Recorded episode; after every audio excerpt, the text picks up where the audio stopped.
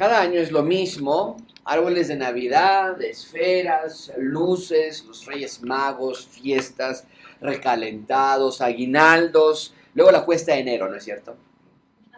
Para algunos es la única fecha en la que vemos a nuestros familiares. Para otros es la fecha de posadas, de reuniones. Pero la pregunta importante es ¿por qué? ¿Por qué es que el planeta entero casi celebra esta fecha en este momento, en estas semanas, cuando la mayoría de las personas en el mundo rechaza al que se supone se está celebrando? Porque la Navidad es la única celebración que existe en este planeta en el que alguien celebra a alguien más que no es de este y sin embargo hay tanto rechazo en contra de este personaje. Y amigos, estamos entrando a una de las porciones más monumentales de la Biblia, porque espero nunca cansarme de decirles que la Biblia es una sola historia, no una colección de historia, historias aisladas que no tienen nada que ver una con la otra, sino es la historia que va desarrollando progresivamente el resto a través del resto de las otras historias. Y la historia central de la Biblia es el reino de Dios instalado en Jesús. Es el punto principal del sermón de esta mañana. Dios quiere que entendamos que Él cumplió su promesa de enviar a un Salvador a reinar la tierra. Podríamos agregar allí en ese punto principal, lo hagan ustedes, están tomando notas, pero el punto es que Él vino a reinar en la tierra, envió un Salvador a reinar, y lo dice en el texto que estamos por, por estudiar esta mañana. El hombre tiene un serio problema que se llama pecado, y Dios tiene una seria solución que se llama Jesús, el Salvador del mundo. Y la Navidad es la celebración de la llegada de Jesús a la tierra. Ahora, es importante recalcar que es solo una celebración. Jesús no nació el 25 de diciembre, muy probablemente por lo que nosotros sabemos no ocurrió en el invierno, sino en la primavera. Pero el punto es que en esta temporada se ha tomado el tiempo a lo largo de las civilizaciones, de recordar el nacimiento de Jesús en la tierra. Y entonces llegamos a nuestro texto en Lucas capítulo 1. Y es importante mencionar algunos, algunos aspectos eh, históricos del contexto de nuestro texto. A ver, vamos a conectarlo con lo que hemos estado estudiando. Esdras, Nemías. Nosotros estudiamos en Esdras capítulo 1 que llegó Zorobabel junto con Jesús, el, sumo sacerdote. Después llegó en el capítulo 6 Esdras, el sacerdote de la ley. Y Nemías finalmente en el capítulo 1 llegó y estudiamos hace unas cuantas semanas en Nemías 8 y vamos a estudiar Nehemías 9 en enero, que Esdras y Nehemías trabajan juntos en equipo. Y entonces, eh, después de ese evento, había unos profetas que se llamaban Malaquías, Ageo, que estaban profetizando en ese momento, y que las profecías eran, oigan, regresen a Dios, construyan la casa de Dios, ustedes tienen sus casas ya construidas y el templo está derribado. Pero, pero vemos al final de Nehemías, y no nos vamos a adelantar, pero en, ustedes leen Nehemías 10, 11, 12, 13, van a ver que las cosas no mejoran y el pueblo de Israel se separa de la, de la ley de Dios, se separa de la voluntad de Dios. Y por 400 años hay silencio total, hay oscuridad total, y el imperio persa eventualmente cae ante el imperio griego, y el imperio griego eventualmente cae ante el imperio romano. Y en este momento, en Lucas capítulo 1 es donde estamos. El imperio romano es el imperio más poderoso en el mundo. Ustedes saben, el imperio romano ha sido el imperio más grande de todas las civilizaciones. Fue tan grande que no hubo un imperio que lo pudo derrotar. De hecho, fue tan grande que se dividió en cuatro diferentes secciones en lo que hoy conocemos como Europa, y entonces empezó a desaparecer, pero nunca desapareció como tal. De hecho, hoy tenemos tenemos la Unión Europea, que es lo que, el resto, lo que sobra de la, del Imperio Romano y continúa allí. Y según las escrituras nosotros vemos que el anticristo y todo lo que suceda va a tener un gran espacio en lo que era el Imperio Romano. Pero Israel en este momento vivía bajo el control de Roma y sufría de una sequía política. Hubo un episodio ahí con los macabeos que trataron de buscar una revolución, pero no, no llegaron a nada y finalmente fueron matados y asesinados en un gran número. Pero no había una, un líder militar, no había un líder político, no tenían independencia, pero también de nuevo sufrían de sequía espiritual. Imagínense 400 años después de haber visto cómo Dios levantó las murallas que estamos estudiando en Esdras y Nehemías, y después de haber visto cómo las puertas fueron reparadas y cómo Dios tocó el corazón de Ciro y de Azuero y de Artajerjes y Dios levantó a Esther para que le 400 años de total silencio. Entonces se, volvió una leyenda casi. No que fue una leyenda, pero se acuerdan de que se supone que iba a venir un Mesías y era una historia que se contaba de generación a generación. Nadie había visto un ángel en 400 años. Nadie había visto la palabra, escuchado la palabra de Dios en 400 años. El último milagro que se había registrado en la Biblia antes de Lucas 1 ocurrió hace 500 años. Pero todo cambió en este momento. Esta porción de la Biblia es una narrativa, entonces lo vamos a tomar como tal. Hay cinco escenas que vamos a estudiar. La primera escena es el mensajero, la siguiente es la receptora, después veremos el mensaje, el problema y la quinta y última escena es la respuesta. Entonces comencemos con escena número uno, el mensajero. Escena número uno, el mensajero. Dice la palabra de Dios, versículo 26. Al sexto mes, el ángel Gabriel fue enviado por Dios a una ciudad de Galilea llamada Nazaret. Ahora, si tienes tus notas, yo le pondré una gran signo de exclamación porque por fin llegó. 400 años de silencio absoluto. Las tan esperadas noticias por fin habían llegado. Ahora, el texto abre diciéndonos que este marcaje cronológico ocurrió en el sexto mes. La pregunta es: ¿el sexto mes de qué? Y no vamos a leerlo porque eh, no lo puse en las pantallas, pero lo tienen en sus Biblias, seguramente en sus teléfonos. El versículo 19 nos dice que es sexto mes. El versículo 19 nos indica que Gabriel ya se había aparecido anteriormente para dar otro mensaje y le había dicho a Elizabeth, una parienta de María, que tendría un hijo, a esa pariente que se llamaría Juan. Y entonces estos seis meses, al que el versículo 26 nos dice, se refiere a que pasaron seis meses desde que Gabriel había anunciado a Elizabeth que tendría un hijo, han pasado seis meses al momento en que ahora se aparece a María. Ahora, estas noticias tan especiales merecerían, merecían de un ángel muy especial. El ángel Gabriel es un ángel muy especial, un mensajero muy especial. Los, los, ángeles ciertamente existen, pero no de la manera en la que tal vez algunos de nosotros lo hemos escuchado. Nosotros no tenemos un ángel guardián al que tenemos que estar buscando su nombre y tenemos que estar dándole algún tipo de oración o algún tipo de, ofrenda, ni mucho menos. Dios envía a sus ángeles para protección de nosotros, claro, pero no tenemos nosotros que estar buscando qué ángel es, ni que ponerle las decoraciones, ni cosas por el estilo. La Biblia es abierta en revelar que sí hay ángeles, pero nada más hay dos ángeles en toda la Biblia que se mencionan por nombre. Es Miguel y Gabriel. Y Gabriel es un mensajero de Dios. Esta no es la primera vez que escuchamos de su nombre, por cuestión de tiempo no lo vamos a ir a ver en el libro de Daniel, pero en Daniel había ya, habíamos escuchado ya de, de, Gabriel, y si ustedes estuvieron, algunos de ustedes estuvieron en nuestra serie de Daniel, ustedes recordarán, y si no pueden regresar a sus Biblias inductivas y buscar ahí todo lo que hablamos acerca del, del, del ángel Gabriel. Pero el punto es que entonces Gabriel se aparece a María y el mensaje que está a punto de dar a María tiene implicaciones proféticas. Y lo vamos a ver en un minuto, pero no pienses ni por un segundo que este mensaje es improvisado, para nada. Dios lo había prometido miles de años atrás, desde el libro de Génesis, y finalmente se estaba haciendo realidad. Ven conmigo entonces, versículo, no, perdón, versículo 26, nos dice también que fue en el sexto mes, el sexto mes desde el momento en que el ángel Gabriel, este ángel especial, había, había sido enviado a hablar con Elizabeth. Pero ahora dice que fue enviado por Dios a una ciudad que se llamaba como Galilea. Y, esta región de Galilea, una ciudad de Galilea llamada como... Entonces la ciudad era Nazaret, que estaba dentro de la región de Galilea. Es importante que hablemos brevemente acerca de esta ciudad, Nazaret. En Israel, como la mayoría de las ciudades, e incluso en nuestra actualidad, hay ciudades, hay ciudades que tienen mayor importancia que otras. Por ejemplo, en México tenemos tres ciudades muy importantes, que sería la Ciudad de México, ¿cuál otra ciudad? Guadalajara y la última ciudad, Monterrey serían como que las, más, las ciudades más importantes o las de mayor interés que otros por, sus, por el, contexto que traen. Y en Israel era igual, había ciudades que eran reconocidas por su comercio, por su literatura, por diversas ramas de la ciencia. Y Jerusalén en ese momento era la ciudad, y continúa siendo hasta hoy día, más importante de Israel. Pero el hecho de que el Señor Jesucristo no nació en la ciudad más importante de Israel, es sumo significado Galilea era una región que consistía en la parte norte de Israel, no era una ciudad, es una región, Galilea. Y esta región era muy, eh, era muy importante, pero no por un valor como el que nosotros pensaríamos que es importante. Galilea era una región importante porque era la entrada y la salida de los visitantes y los, y los foráneos y los extranjeros que entraban a Israel a hacer algún tipo de negocio y salían. Era la ciudad que estaba al límite, la frontera. Y por eso los judíos veían a Galilea como un lugar sucio.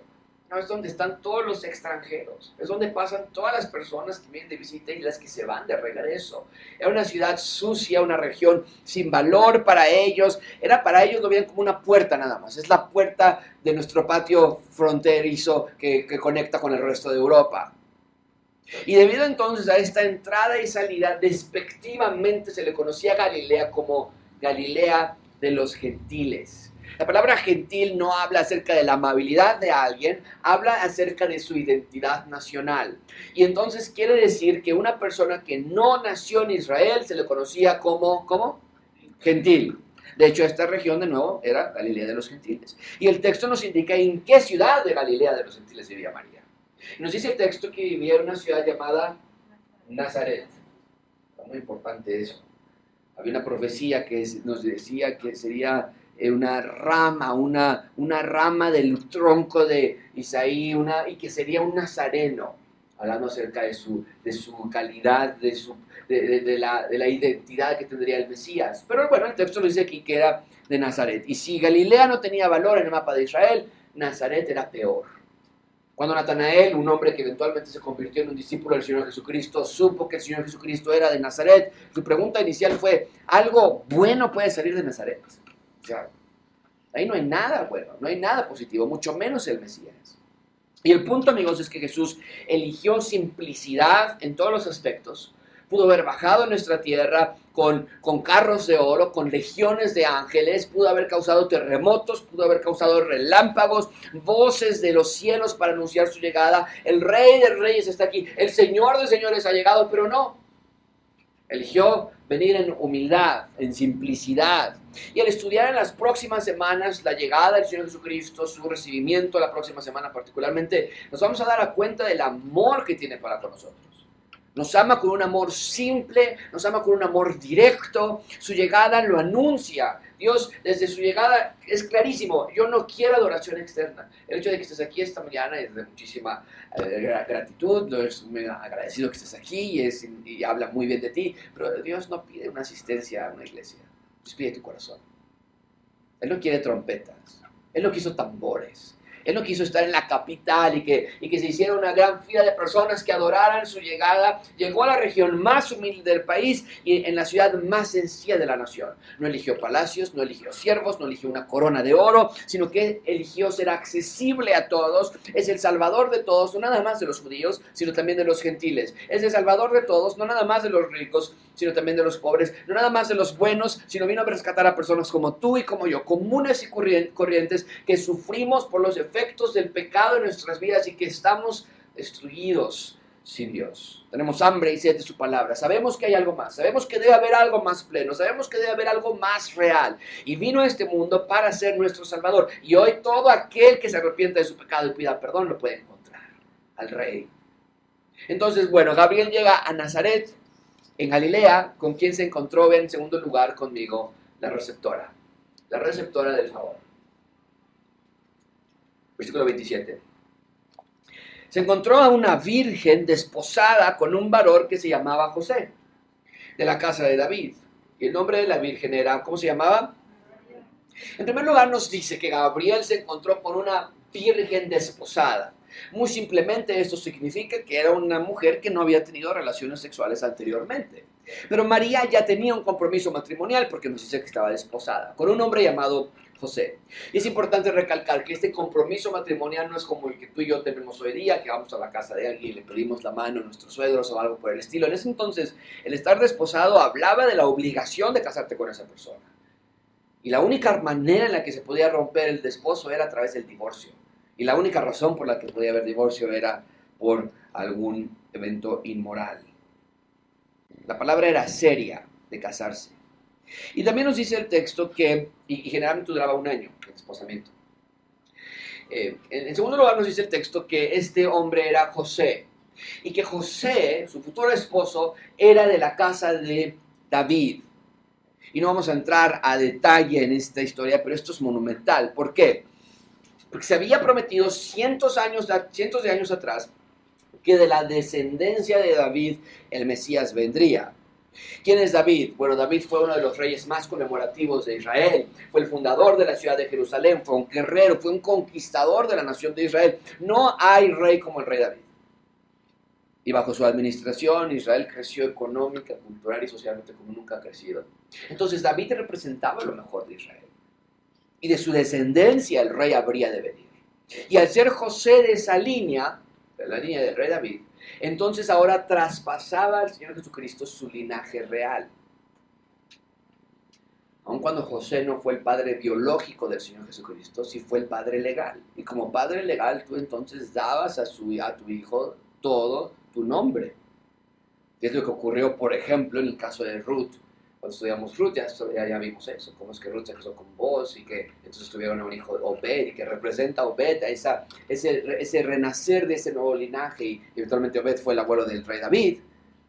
Y entonces vemos que, que, que hay una transferencia del padre, del padre legal Jesús, eh, José, a su hijo Jesús. Y entonces la promesa de que el Mesías vendría de la línea del rey David se cumple a través de esto. Y finalmente nos indica el nombre de esta joven, nos dice que ella se llamaba María. María. Nada más y nada menos. El texto no nos da una descripción de María. El texto no alaba a María. El ángel no se postra ante María como intercesora de nuestros pecados. El ángel no se somete ante María. No nos dice nada acerca de que María tendría poderes especiales en un futuro Simplemente nos indica que su nombre era María. Simple. Bien, ahí lo tenemos entonces, vamos avanzando rápidamente en este pasaje. Simplemente la receptora del mensaje es María, una joven que está comprometida con José. ¿Qué le dice? ¿Qué le dice eh, el, el, ángel Gabriel a María? Ve en tercer lugar el mensaje, versículo 28. Y entrando el ángel, en donde ella estaba, dijo, salve muy favorecida, el Señor es contigo bendita tú entre las mujeres.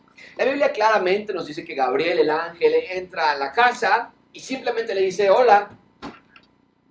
¿Te imaginas entrar a tu casa y tener ahí un ángel que te diga, hola, buenas tardes?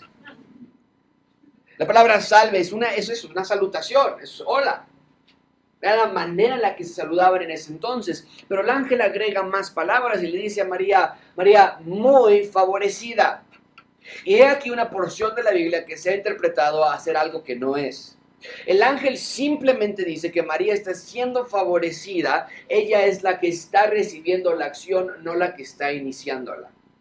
Y desde luego, sabemos que Dios es quien la está favoreciendo, pero este texto no nos indica que María sea la que ahora puede bendecir a otros o la que puede favorecer a otras personas. Por el contrario, insisto, nos muestra que ella está siendo favorecida por Dios y la palabra favorecida simplemente significa recibir gracia. En otras palabras, María está recibiendo algo que no se merecía, que es lo que la palabra gracia quiere decir. Y aún más, el ángel le dice que ella es bendita entre todas las mujeres. Pero lo único que esta frase quiere decir es que María disfrutaría, sí, de una bendición especial, única, que otras mujeres no tendrían. Pero esto no tiene nada que ver con su perfección, con atributos especiales que ella tiene o que tendría. Insisto, cuando la, Biblia, cuando la Biblia nos habla de María, siempre es muy discreta la Biblia en cuanto a describirnos a María. De Abraham, la Biblia nos dice que fue el amigo de Dios. De Enoch, la Biblia nos dice que caminó con Dios. De David nos dice que tenía el corazón conforme al corazón de Dios. Del apóstol Juan nos dice que fue el discípulo al que Jesús amó. Pero cuando habla de María no nos da ninguna clase de descripción y desde luego que esto es a propósito porque Dios sabía que esto podría causar confusión en cuanto al parentesco de María con el Hijo de Dios. Pero el texto es claro y no vamos a contradecirlo, no podemos, sí María tuvo una tarea especial, sí, recibió gracia de Dios, pero ella necesitaba de un Salvador de la misma manera que tú y yo lo necesitamos. Y lo vamos a ver enseguida en cómo reacciona ella. Pero solamente quiero que quede esta sección muy clara. María fue favorecida en recibir algo que no se merecía debido a que era tan pecadora como tú y como yo. ¿Qué bendición fue esta? ¿Qué favor fue esto? Bueno, pues la de dar a luz al Hijo de Dios. Vean su reacción. Versículo 29 más. Ella cuando le vio se turbó por sus palabras y pensaba, ¿qué salutación es esta? ¿Cuál es la reacción de María? Ciertamente la misma que tú y yo tendríamos si encontramos un ser viviente de esta calidad en nuestras casas. Se espantó, le dio miedo, se asustó, no esperaba encontrarse con este ser y no entendía qué estás haciendo en mi casa. Y dice que no es que estaba confundida, no entendía qué estaba hablando el ángel. El punto es que María no entendía por qué había un ángel. Recuerden, 400 años desde que algo así había pasado. Entonces, para ellos es un mito, para ellos es algo que se lo imaginan, pero ¿cómo es que Dios baje que la gloria de Dios descienda jamás lo han visto, a diferencia de los judíos del Antiguo Testamento que sí sabían y habían visto la presencia de Dios y padres e hijos se lo contaban y estaban cercanos allí. Pero no aquí.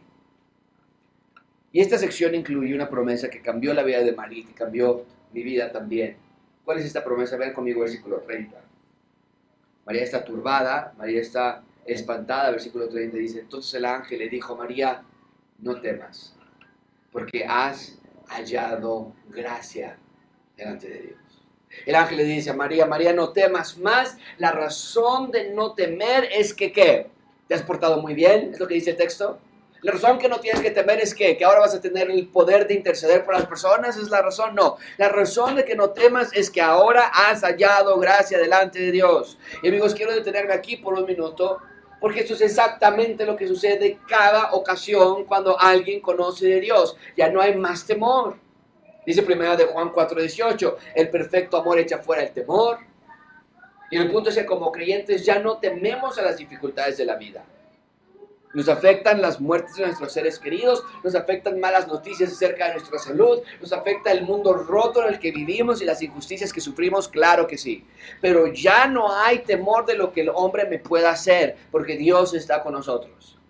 Pero más allá de estas cosas, amigos, hay algo que entendemos que va mucho más importante a lo que ya no le tenemos miedo. No nada más no tenemos miedo ya a lo que el hombre nos pueda hacer. Ustedes siguen con esto no tenemos miedo tampoco a lo que Dios nos puede hacer. ¿Qué me refiero con esto? Es importante que te recordemos que antes de creer en Jesús y antes de arrepentirte de tus pecados, la Biblia nos dice que tú y yo éramos enemigos de Dios. Y es un enemigo al que no podemos vencer. Estamos enemistados con Él. Y eso causa cierta incertidumbre, cierto temor en las personas. ¿Qué es lo que hacen las personas ante este temor? No, no, no, no hablamos y decimos, no, no queremos que Diosito se enoje con nosotros. No escuches frases como esas. No ya, mira, te estás portando mal y Diosito te va a castigar. Vemos a, vemos a Dios con, cierto temor porque nos da miedo de qué nos vaya a hacer.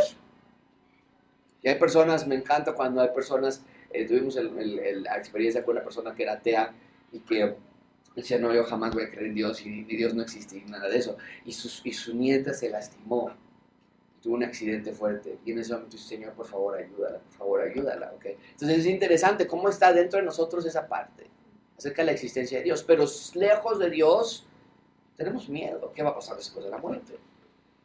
Hay cierta incertidumbre, cierta oscuridad en cuestión de esto. No sabemos quién es Dios y si existe y si existe quién va a entrar a su presencia y quién no. Y esa, esa clase de cosas nos hacen eh, lo que le damos o lo que llaman los expertos como una disonancia cognitiva. El pensar en eso te causa temor, te causa incomodidad. Y entonces ya no hablas acerca de eso. El ateísmo es una de las mejores maneras de, de tratar de purgarte de la disonancia cognitiva y decir, no, no existe punto. Ya con eso me quito el temor y la preocupación de quién es ese ser.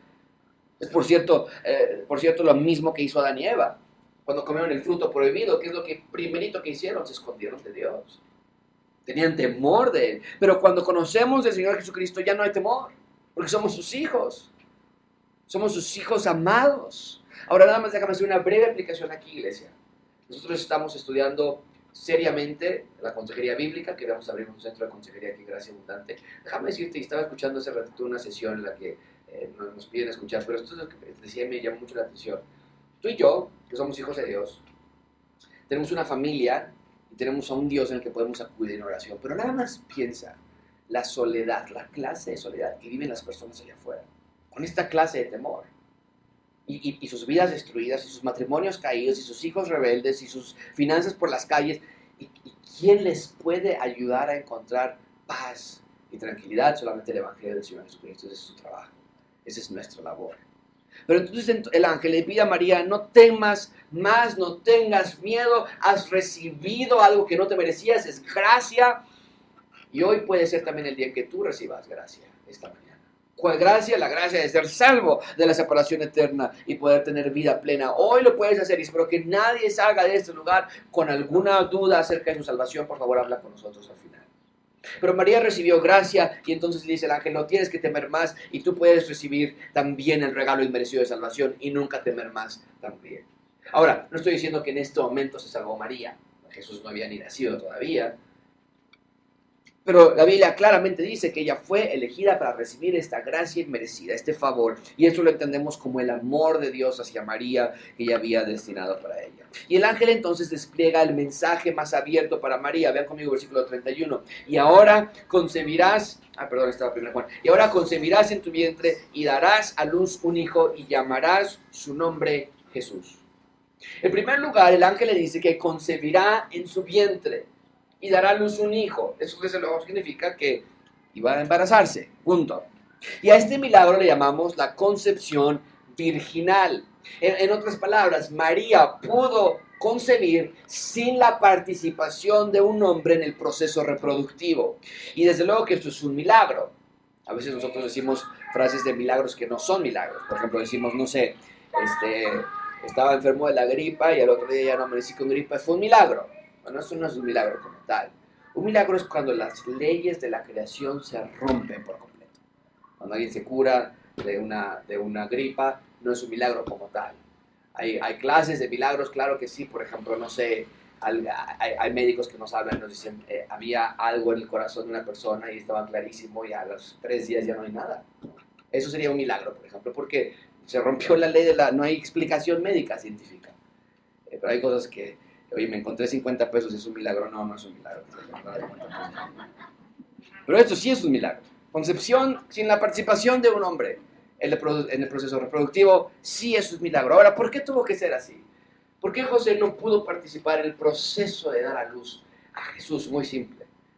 Si ustedes recuerdan en Génesis, que lo hemos estudiado ya anteriormente, el pecado entró por Adán. Sí, Eva fue la, la que pecó inicialmente, pero ella fue engañada. La Biblia nos dice que Adán, Pablo nos dice que Adán pecó, él no lo tuvieron que engañar, no lo tuvieron que convencer, él pecó abiertamente contra Dios. Entonces, Pablo nos dice que el hombre es quien hereda el pecado a sus hijos, a sus generaciones. Si José hubiese sido el padre biológico del Señor Jesucristo, entonces José hubiese heredado esa herencia de pecaminosidad, esa naturaleza pecaminosa al Señor Jesucristo. Y si Jesús hubiese sido pecador, Él hubiera podido darse eh, como sacrificio por nosotros, porque Dios solamente acepta una ofrenda limpia, perfecta y sin pecado. Esa es la razón por la que tú y yo no podemos pagar por nuestros propios pecados. Ni somos limpios, ni perfectos, ni sin pecado. Pero Jesús, al solamente tener el único ser que existió en la tierra, solamente tenía la sangre de su madre y no tenía la corrupción de su padre, y fue concebido por el Espíritu Santo, como vamos a ver en un segundo, entonces quiere decir que Él era el único que podía ser perfecto para quitar el pecado del mundo. En segundo lugar, lo acaba de mencionar, el ángel le dice que su nombre se va, a ser Jesús. Vas a concebir en tu vientre y darás a luz único y llamarás su nombre Jesús. El nombre Jesús es una variación del nombre hebreo Yeshua, de donde tenemos, obtenemos el nombre Josué. Simplemente significa nombre Josué o nombre Yeshua, Jesús, Yahweh o Jehová es mi salvación. Eso es lo que significa el nombre. El nombre Josué, Jesús, Yeshua no era único en ese entonces, no es único hoy día tampoco. Era un nombre muy común, lo sigue siendo hasta nuestra actualidad. Pero ¿por qué habría de llamarse de esa manera? Bueno, la respuesta es porque Dios salvaría a aquellos que creerían por medio de él. Jesús entonces se convirtió en el canal por el cual la salvación llega a los hombres. Y amigo, espero que no te pierdas en la narrativa de esta historia. Estamos entrando ahorita en una época de celebraciones navideñas por todos lados, en los parques, en las avenidas, en los trabajos, en las iglesias, en la televisión. Todo el mundo quiere cantar allá en el pesebre, todo el mundo quiere cantar Benit fieles todos, pero muchos no saben el porqué de la celebración. Y es de suma importancia saber. De otra manera, no hay mucho que celebrar si no sabes la razón de la Navidad. Celebramos porque Dios mandó a su Hijo a rescatar. Envió a su Hijo a rescatarte a ti, vio tu condición de pecador y pecadora y te envió un rescate de la misma manera en la que vio la condición de los pecadores con, los Israel, con el Israel de Esdras y Nehemías y envió a Esdras y Nehemías a rescatarlos. O a Moisés, o a Josué, o a David. Siempre vemos ese patrón que Dios envía para rescatarte. Y ahora somos libres en Jesús no hay más cadenas y levantamos nuestras manos y agradecemos a Dios por Yeshua, por el Mesías. En tercer lugar, el ángel habla acerca del reino de Jesús y aquí es donde yo cada vez puedo ver que sí hay un tema central en la Biblia y muchos dicen, la Biblia, toda la Biblia se trata de Jesús. Y yo diría, no, no estoy tan seguro de eso, pero puedo decir lo que sí, que toda la Biblia se trata acerca de la instalación del reino de Dios en Jesús. Ven conmigo, versículo 32, le dice, este será grande y será llamado Hijo del Altísimo y el Señor Dios le dará el trono de David, su padre. Y dice versículo 33, y reinará sobre la casa de Jacob para siempre, y su reino no tendrá fin. El ángel lo dice claramente, este no es un bebé al que tienes que vestir todos los diciembres, e, este no es un bebé que tienes que estar ahí como si fuera, este es grande. Eso tiene la idea de su poder, el del alcance de su reino, de la amplitud de su majestad. ¿Ya se cumplió esto? Sí. Él es grande, es el Señor de señores. El Rey de Reyes venció la muerte, venció al mundo, venció a Satanás y culminó su obra redentora en la cruz. La cruz fue su entronamiento, su coronación. Y la ascensión fue su ascensión al trono. Hoy día, si tú has visto algún tipo de coronación, particularmente en la dinastía de los Windsor en Inglaterra, puedes ver cómo es que eh, cuando fue la reina Elizabeth o será la de, el príncipe Carlos eventualmente, ellos tienen que subir ciertos escalones para llegar al trono. Eso se llama el proceso de ascensión. Y cuando el Señor Jesucristo ascendió en las nubes, no fue el último truco que el Señor Jesucristo quiso hacer. porque se fue en las nubes? Por su ascensión a su trono. Él ya es el rey. Él es el rey. Y nos dice el texto que también va a ser llamado el Hijo del Altísimo y que el Señor Dios le iba a dar el trono de David. Ahora ya se cumplió esta promesa. La respuesta es aún no. Aún no se cumple la promesa plena de que Él va a reinar en el trono de David en Jerusalén. Si tú ahorita vas a Jerusalén, este, bueno, en primer lugar está cerrado ahorita por el Omicron, porque nadie, nadie puede entrar, pero si estuviese abierto las fronteras, si puedes a Jerusalén, el Señor Jesucristo no está sentado en el trono allí. ¿Por qué? Porque los judíos le rechazaron como rey. Eligieron a Barrabás, el ladrón, y pidieron que Jesús fuese crucificado. Y entonces la pregunta es, ¿cuándo va a reinar? Y la Biblia nos dice que vendrá una segunda vez. Esta vez no va a venir como siervo, sino como rey. Va a venir no en, en humildad, sino en majestad, no en silencio, sino públicamente. Y va a reinar mil años en el trono de David en Jerusalén de manera literal donde tendrá el trono prometido. Y tal y como lo dice en el versículo 33, su reino será para siempre y su reino no tendrá fin. Ahora, ¿cómo nos afecta esto a ti y a mí? Amigos, no, espero que, espero que no lo pierdas de vista. Porque a veces es más fácil ver el carro que está en el Anaquel, en la Chevrolet o en la Volkswagen, a veces es más fácil ver el examen que te dan y que te sacan 100.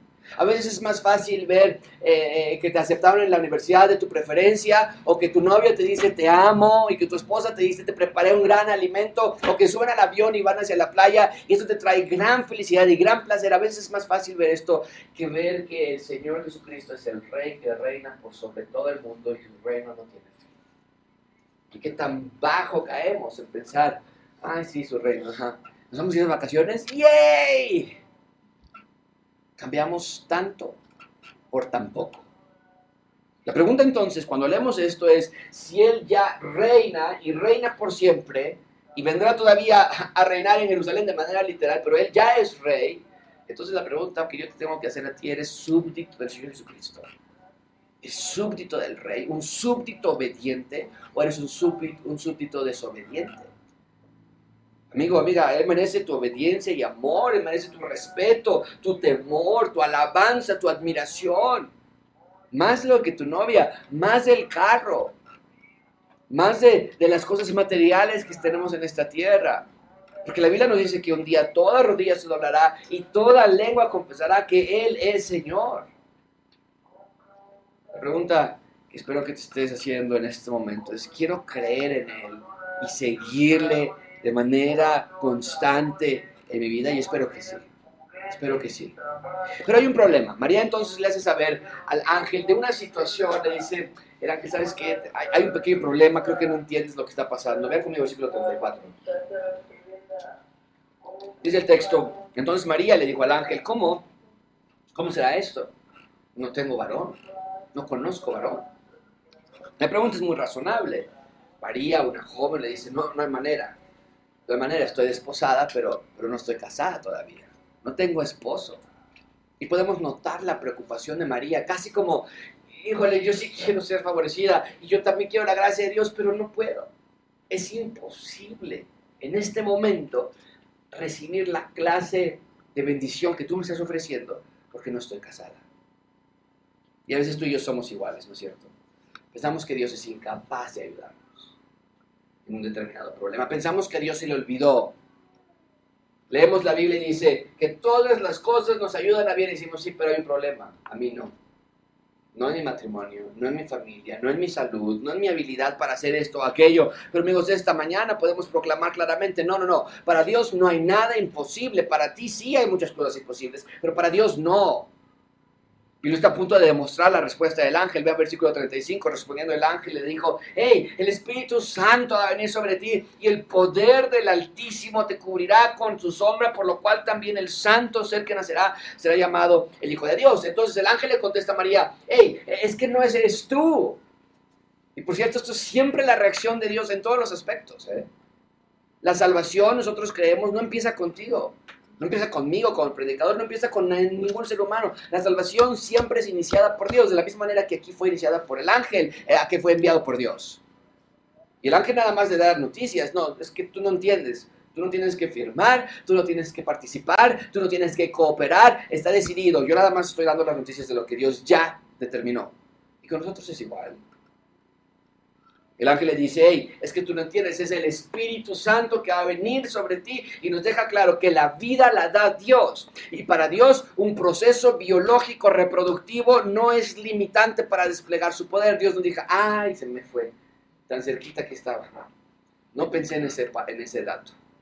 Al ser el Espíritu Santo que concebiría este bebé, entonces nos dice el versículo 35, iba a ser llamado Hijo de Dios. Y sabemos que Jesús era 100% Dios y 100% hombre porque Jesús lloró, Jesús tuvo sed, Jesús se cansó, Jesús durmió y finalmente Jesús murió, era 100% hombre. Pero también era 100% Dios y por, y por eso levantó a muertos y sanó enfermos y, caminó sobre el agua y desapareció en ciertos momentos porque era Dios. Y finalmente su marca de deidad más importante de todas es que regresó de la muerte, resucitó él mismo para demostrar que era Dios. Y como muestra de que esto era verdad y que no estaban tomando el pelo a María, vean conmigo, versículo 36 le dice, mira, tu parienta Elizabeth, ¿te acuerdas tu pariente? Sí, sí me acuerdo de Elizabeth, no podía tener hijos, estaba muy viejita, nunca pudo tener hijos, siempre andaba medio tristona porque no podía tener hijos. La estéril, la llamaban la estéril. Ese era su apodo, imagínate tener ese apodo. En el pueblo donde vivía Elizabeth decían ahí viene la estéril. Y, en ese entonces, como lo es hoy, pero todavía mucho más allá, el tener hijos era, una gran, era de gran relevancia para una mujer. Una mujer que no podía tener hijos causaba tristeza y muchas veces era visto como un castigo de Dios sobre esa persona. Entonces decían, a esa mujer, a la que llamaban, mira, ahí viene la estéril, ella ha sido embarazada, ha concebido hijo en su vejez. Y ese es el sexto mes para ella. Elizabeth está embarazada también y el ángel nos dice, eh, era estéril. ¿Cuál es la conclusión de lo que le está diciendo el ángel? Hey, yo represento a un rey que no tiene limitantes en su poder. Es lo que está diciendo también. Yo vengo a decirte, María, que no hay nada imposible para mi rey. ¿A qué se refiere con esto? Que puedes decir, ay, qué bueno que me dices eso, Josué. Mira, a mí no me entran las matemáticas, pero dice el texto que entonces todo es imposible, no es nada imposible para Dios. Dios no va a ayudar a aprender matemáticas. Es lo que dice el texto. No. Ah, mira, para mí yo creo que ganarme la lotería es estadísticamente imposible, pero para Dios no hay nada imposible. ¿Es lo que quiere decir este texto? No. Está hablando de una dimensión espiritual. Lo que está diciendo aquí es, tu salvación es imposible para ti mismo, para Dios no. La salvación de tu esposa o de tu esposo que tú crees que nunca va a conocer de Dios puede ser imposible para ti, pero no para Dios.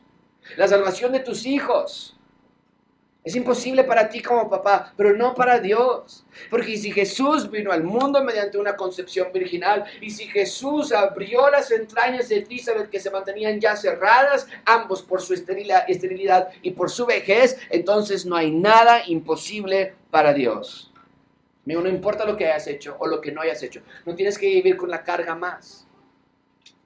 Ay, si hubiera llevado a mis hijos más a la iglesia. Ay, si le hubiera dicho a mi esposo esto. Ay, si me hubiera tomado el peseo de la mañana. Oye, qué manera tan horrible de vivir. Dios no nos está poniendo en un laberinto a ver si tomas la respuesta correcta. Mm, híjole, tomaste la izquierda. Qué barbaridad. Y a la derecha y ahora Ahora, de nuevo, siempre hay consecuencias a nuestros propios pecados, claro, eso es tu decisión, y lo sabías aparte. Pero estoy hablando de cosas que tú dices, no sé por qué me está pasando esto. Tal vez tendría que haber hecho más ejercicio, tal vez tendría que haber ido al doctor más antes. Si hubiera ido al doctor tres, esa es una de las frases que los doctores les encanta decir, ¿no? Híjole, señor, si hubiera venido hace seis meses, ¿ya para qué te dicen eso los doctores? No se entiende. Pero vives de esa manera y nosotros confiamos en que Dios no. Dios es soberano. Dios es tranquilo. Dios tiene control sobre nosotros y por eso podemos estar tranquilos nosotros. Entonces Dios es, no hay nada imposible para Él. Nos puede llevar a su gloria, nos puede dar un cuerpo glorificado, llevarnos a su reino, donde no hay más enfermedades, donde no hay más muertes, no hay más lágrimas, no hay más dolor. Porque para Dios no hay nada imposible. Y finalmente, ¿cuál es la respuesta de María? Ven conmigo, versículo 38. Cuando le dice el ángel, no hay nada imposible para Dios, ¿qué es lo que responde María? ¿Ok? Si tú lo que me estás diciendo es correcto, y si yo nada más tengo que ser obediente, entonces he aquí, yo estoy la sierva del Señor. Si realmente no se trata de mí o de mi habilidad o de mi inteligencia o de mi conocimiento, entonces yo nada más estoy como un vaso dispuesto a ser vertido con el poder de Dios. Que se haga conmigo conforme a la palabra, no del ángel, porque no es que el ángel estaba diciendo palabra propia, nada más era el mensajero. Dice a la palabra de Dios. Y el ángel se fue de su presencia. La respuesta de María es fascinante. Porque María entonces entendió cuál era su posición en este proceso. Ah, no se trata de mí, no se trata de mi cuerpo, no se trata de mi habilidad, no se trata de mi esposo, se trata del Espíritu Santo, se trata de Dios. Ok, yo lo único que tengo que hacer entonces es someterme a la palabra de mi rey. Ella dijo aquí la sierva del Señor. La palabra sierva pudo haber sido mejor traducida como esclava. Esa palabra esclavo, esclava. Tiene la idea de total obediencia y sumisión a Dios. Entonces, dice ella, si no se trata de mí, entonces lo que sí puedo hacer es ser la esclava de Dios. Es obedecer su palabra. No puedo embarazarme yo solita. No puedo yo llevar el peso de ser la madre del Hijo de Dios. No, pero si no se trata de mí, entonces qué bueno. Lo que sí puedo hacer es ser la sierva del Señor. Ella sabía, yo necesito de este Salvador, yo necesito que alguien me perdone de mis pecados. Ella, ella sabía que no podía impresionar a Dios por sí misma. Ella necesitaba del rescate que se había prometido en Génesis 3, cuando Dios le prometió a la mujer que una persona de su simiente, de sus generaciones o descendencia, destruiría a Satanás. Ella lo sabía y creyó. Y le fue contado por justicia. Y su vida nunca fue la misma. En esencia, ella levantó sus manos y dijo, Ángel, dile a Dios, yo creo que haga lo que Él necesita para rescatarme a mí. Y después a toda la humanidad también, por medio del Señor Jesucristo. ¿Cómo podemos concluir este sermón? Amigo, amiga, creo que tú y yo necesitamos hacer exactamente lo mismo. Salgamos de aquí esta mañana reconociendo que también necesitamos de ese Salvador todos los días. Necesitas de su palabra. Necesitas de su perdón a través de la confesión de pecados porque caemos. Necesitamos de su luz porque no podemos ver bien hacia adelante. Necesitamos de su guía porque tan fácilmente nos perdemos. Necesitamos de su amor porque nadie más ha demostrado esta clase de amor como lo ha hecho Él. Necesitamos de su dirección a través de su palabra porque sus palabras tienen vida eterna. Rinde tu vida a Dios. Deja atrás las cosas de este mundo, las distracciones que te ciegan y que te engañan con placeres pasajeros y temporales. Y si en diciembre lo que más te gusta es el poche, el intercambio navideño, y las posadas y las vacaciones, porque ya fue un año tan duro, entonces creo que estás perdiendo de vista que el anuncio del reino fue que va he aquí a venir uno que va a traerte un par de semanas de vacaciones no te vino aquí uno que te va a traer un par de semanas de fiestas y verte con tus amigos. El anuncio del rey fue, he aquí uno que viene a reinar y que su reino no tendrá fin. ¿Dónde estás tú dentro de ese reino? María, digamos también, yo quiero ser esclavo de Dios, porque ningún amo de este mundo me trata como el rey Dios. Cualquier amo de aquí afuera, el trabajo, la salud, ¿Sabes? Cuando tú te, tú fallezcas en tu trabajo, ¿sabes lo que va a hacer tu jefe? ¿Sabes lo que va a hacer recursos humanos cuando tú fallezcas? Van a poner el periódico Se Busca. Otro, lo que sea, ¿no? contador, lo que sea. Aquí tu lealtad no es con tu trabajo, tu lealtad es con Dios, con el Rey.